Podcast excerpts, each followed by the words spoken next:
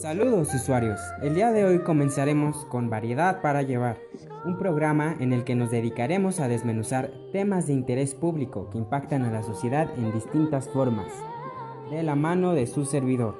En esta ocasión hablaremos del surgimiento de un movimiento social que gestó la creación del Pride Month o Mes del Orgullo. Esta emisión llevará como nombre Camino al Orgullo. Yo soy Roberto y si quieren saber de qué se trata, acompáñennos.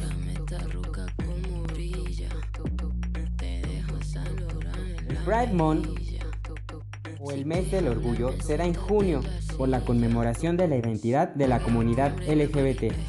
Puede que ya lo conozcan, pero es realmente interesante enterarnos del contexto del surgimiento de la lucha de esta comunidad. Quienes levantan la voz en contra de la represión que sufren, luchan por erradicar la discriminación, por los derechos que se les han negado simple y sencillamente por las preferencias que tienen, al decidir cómo viven, cómo visten y a quién deciden amar. A principios de los años 60, los Estados Unidos de Norteamérica se iban contagiando poco a poco por la lucha de esta comunidad, que tenía presencia en todos los estados. Se manifestaban al exigir equidad y respeto entre géneros, pero fue en Nueva York donde sucedieron hechos de gran importancia para sentar las bases de este movimiento. Aquí empezaron a migrar personas que buscaban la salida de una vida monótona y llena de discriminación. Se crearon algunos bares donde se reunían personas de esta comunidad, pero al gobierno le disgustaba la visualización de estos grupos, ya que se acercaba una importante feria internacional de libros en 1964. Así que se comenzó una completa cacería, en donde cualquier signo de no heterosexualidad era castigado con la cárcel, con violencia. La policía llegaba a los establecimientos a realizar arrestos, incluso aunque los miembros de esta comunidad tenían que pagar a los dueños de los establecimientos dinero por seguridad y por no ser delatados ante la policía. Si las identidades de las personas que acudían a estos bares eran reveladas, sus vidas eran completamente arruinadas.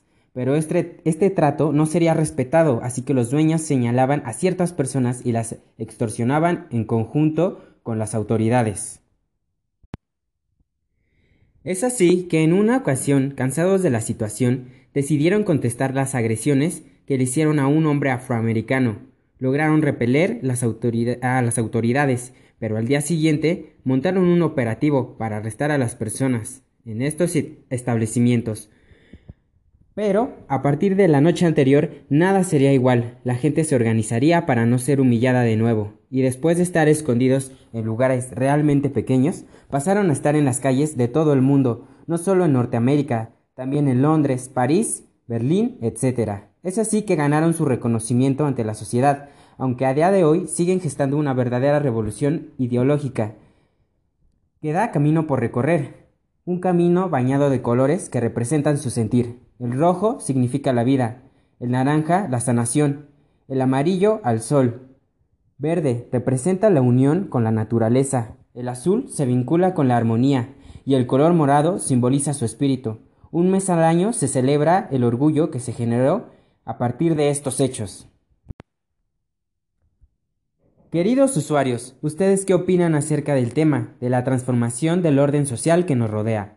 Lamentablemente llegamos al fin de nuestra primera emisión, pero no olviden seguir atentos a nuestro próximo contenido. Hasta la próxima.